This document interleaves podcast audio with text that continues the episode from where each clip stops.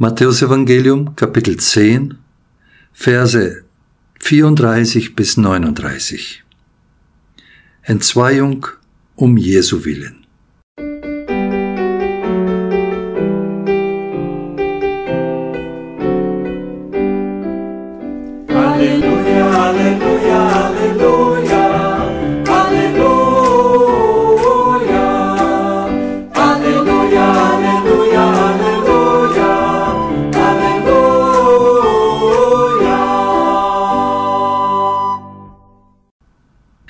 Ihr sollt nicht meinen, dass ich gekommen bin, Frieden zu bringen auf die Erde.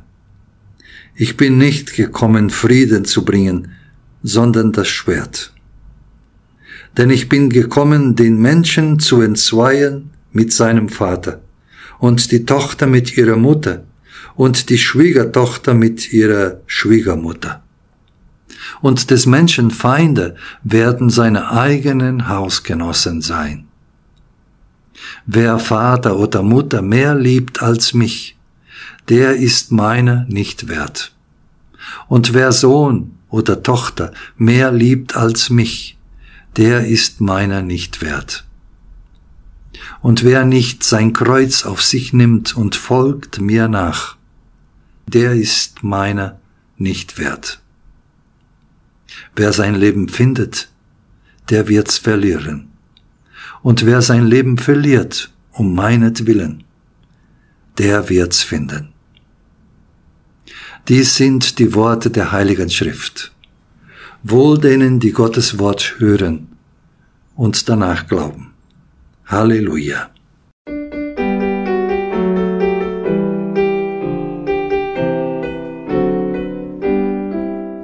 Halleluja, Halleluja, Halleluja.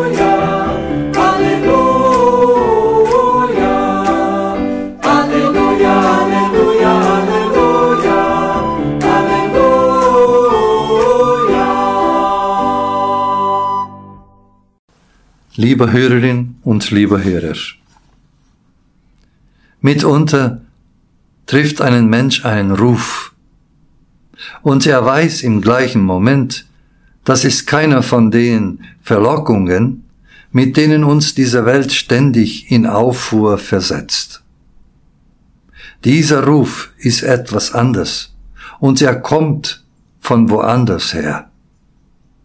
Ich soll dem, was bisher war, den Abschied geben und soll mich zu etwas Neuen aufmachen. Viele Geschichten in der Bibel erzählen davon, wie Menschen solche einen Ruf vernommen haben. Noah, als er die Arke baute. Abraham, als er im hohen Alter aus seiner Heimatstadt Haran wegzog. Und natürlich die Jünger, Jesus lädt sie ein. Folget mir nach. Und sie lassen alles liegen und stehen und gehen mit. Allerdings wird in diesen Beispielen auch deutlich, es gibt vieles, was Menschen daran hindert, dem Ruf zu folgen. Dazu gehört, dass man sich verpflichtet fühlt, für andere zu sorgen. Dazu gehört, dass man Angst hat. Ich bin nicht gewachsen, was an Ungewohnten auf mich zukommt. Dazu gehört auch der, der Satz, das haben wir schon immer so gemacht. Wir wollen keine Veränderung. Dieser Satz kommt nicht selten von Menschen, die einen Besonderes nahestehen. Am liebsten hätten sie, dass alles bleibt, wie es ist. Jesus lenkt unseren Blick heute auf die Familie, zu der wir gehören. Lange, nicht selten, ein Leben lang haben wir hier bekommen, was wir brauchen. Liebe und das täglich Brot. Doch nun hören wir diese Stimme. Sie ruft uns heraus aus dem, was war und zugleich fühlen wir uns dem Alten verpflichtet. Wir wollen uns lösen und zugleich wollen wir niemanden unnötig wehtun. Es ist schwer, Menschen zurückzulassen, mit denen das Leben untrennbar verbunden scheint. Untrennbar. Ja, manchmal trennt sich sogar das, wovon man dachte, es bleibt für immer eins. Die Trennung schmerzt. Zugleich sagt die Stimme, es geht nicht anders. Du musst dich lösen. Du musst dich auf den Weg machen, auf deinen eigenen Weg. Und wir wissen, wenn ich diesen Ruf nicht folge, bleibt in meinem Leben etwas Entscheidendes ungelebt. Jesus, die viele Menschen in seiner Nachfolge gerufen hat, wusste um die große Binderkraft der Liebe und der Familie. Zu seiner Zeit hatte die Familie noch viel größere Bedeutung als heute. Ohne seine Familie, ohne seine Großfamilie war ein Mensch buchstäblich nichts. Man hatte keine Chance, allein zu überleben. Es sei denn, man war jemand absolut Außergewöhnliches. Wollte ein junger Mensch etwas lernen, dann ging er bei dem Onkel in die Lehre. Jemand anderes nahm ihn nur gegen viel Geld. Wurde jemand krank, stand die Familie für ihn ein. Wollte man heiraten, war das keine Frage von Liebe, sondern davon, was stärkt die Familie, nach innen und nach außen. Auch in Glaubensdingen war man von vornherein festgelegt. Die Familie, zu der man gehörte, schrieb jedem Einzelnen eine bestimmte Aufgaben und eine bestimmte Rolle zu. Und wenn der Rat des Altens etwas beschlossen hatte, war klar, für den Einzelnen gab es nur Gehorsam. So war die Großfamilie einerseits das Umfeld, in dem man gesichert leben konnte. Und andererseits war das Leben des Einzelnen wie in Beton gegossen.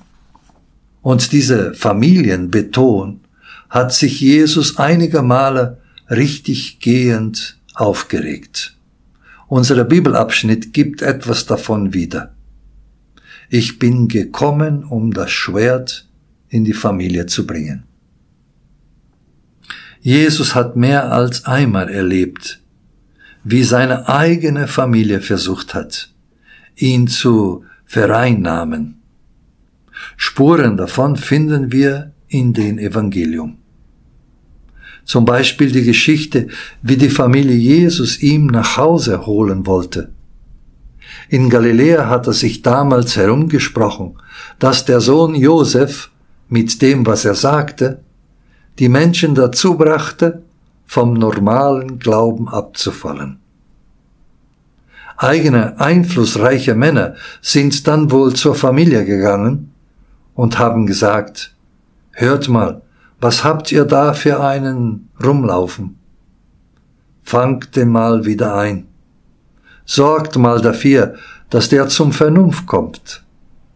Sonst fällt das, was er sagt und tut, auf eure Familienehre zurück. Und schlimmer noch, auf unsere ganze Stadt. Wollt ihr das? Nein, das wollen sie natürlich nicht. Also machten sie sich auf die Suche seiner Mutter und seiner Brüder. Jesus war gerade zu Gast in einem Dorf nicht allzu weit entfernt, und seine Familie nimmt Aufstellung vor dem Haus, in dem er sich befindet. Sie fordern ihm auf, herauszukommen, doch Jesus ignoriert sie vollständig. Er lässt ihnen durch jemand anderes eine Antwort ausrichten, und lässt sie dann draußen stehen. Als jemand sagt, Meister, das kannst du nicht machen, das sind deine eigenen Leute, zeigt Jesus dann auf die, die mit ihm im Raum sind und ihm zuhören und sagt, das hier sind meine Brüder und Schwestern. Das, was Jesus im Bibelabschnitt für die Predigt heute sagt, ist im Grunde genau so eine Skandal. Des Menschen eigene Hausgenossen werden seine Feinde sein. Was soll denn das? Konflikte gibt es in unserer Gesellschaft ohnehin schon genug. Brauchen wir die auch noch in unseren eigenen vier Wänden? Das Zuhause soll doch ein Ort der Ruhe sein. Ein Ort, wo alle zusammenhalten, sich gegenseitig helfen und zueinander stehen. Familie, das ist doch etwas Schönes, was Halt gibt. Nicht umsonst ist das, was die meisten Kirchengemeinden sich Besonderes wünschen. Ein schöner Familiengottesdienst. Soll das heißen, Jesus ist dagegen, wenn alle zusammenkommen und sich führen, als wären sie, naja, eben eine Familie? Jesus sieht und schätzt gewiss die Mühe, die wir uns füreinander und miteinander geben. Aber er sieht eben auch die Kehrseite. Einer Familie stellt immer ein Rollengefleck vor. Und wenn man lange dazugehört, wächst man ungeweiherlich in bestimmte Rollen hinein. Und solche Festschreibungen können einen unwiderruflich prägen und in der persönlichen Entwicklung blockieren. Und wenn es soweit ist und der Ruf kommt, folge mir nach, dann ist man nicht mehr in der Lage, ihn zu folgen. 30 Jahre nach dem Tod Jesu hatte das Christentum begonnen, sich im Mittelmeerraum auszubreiten. Es war eine moderne Religion. Sie war monotheistisch. Der Glaube an den einigen Gott, den Schöpfer des Himmels und der Erde, brachte für viele ein neues Lebensgefühl mit sich. Sie spürten, sie waren auf einmal mit einer Kraft verbunden, die die ganze Welt umfasst und die zugleich einen Plan mit ihnen selbst hat, mit ihnen ganz persönlich. Sie erlebten, da ist jemand, der sieht mich, der sieht uns alle und der liebt uns alle. Das zu wissen und zu erfahren, gibt ein Gefühl großer Freiheit. Und diese Freiheit will man festhalten. Man will zu denen gehören, die zu diesem Gott gehören und dieser Freiheit teilen. Man will den Ruf in die Freiheit folgen. Und das führte viele junge Christen damals tatsächlich in schwere Konflikte, in Konflikte mit ihren Familien. Denen konnte nicht egal sein, was eines ihrer Mitglieder glaubte. Manche dieser Familien waren sehr angesehen, Seit Jahrhunderten waren sie in einen, in denselben Stadt ansässig.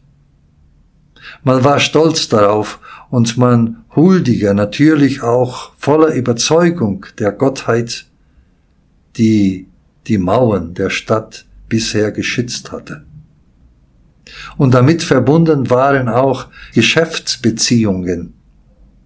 Einheimische schlossen keine Verträge mit Leuten, die ihren Eid auf andere Götter schworen.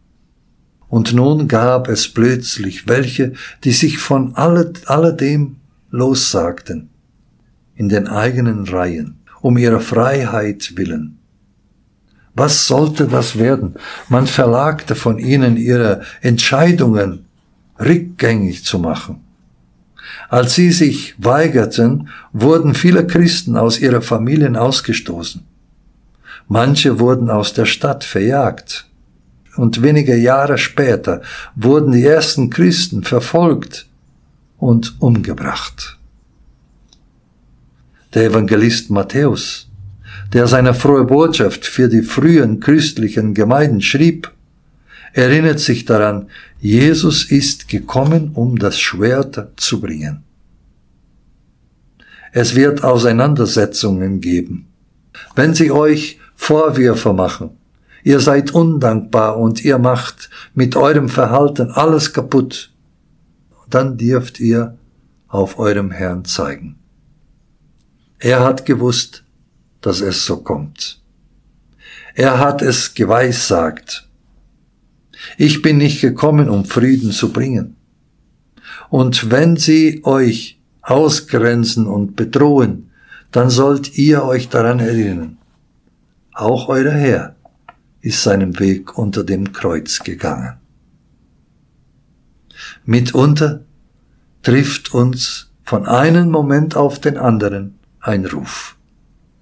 Und wir spüren sofort, dies ist keiner von den Verlockungen, mit denen uns dieser Welt ständig neu in Auffuhr versetzt.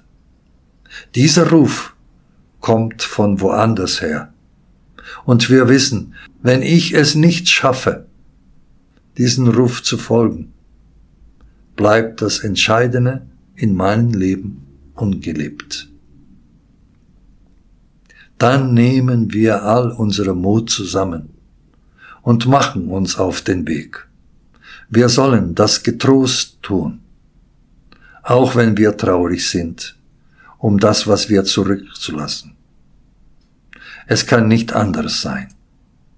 Wir gehen unter dem Kreuz. Unser Herr Jesus geht uns voran und wir folgen ihm nach. Er führt uns in sein Reich. Amen.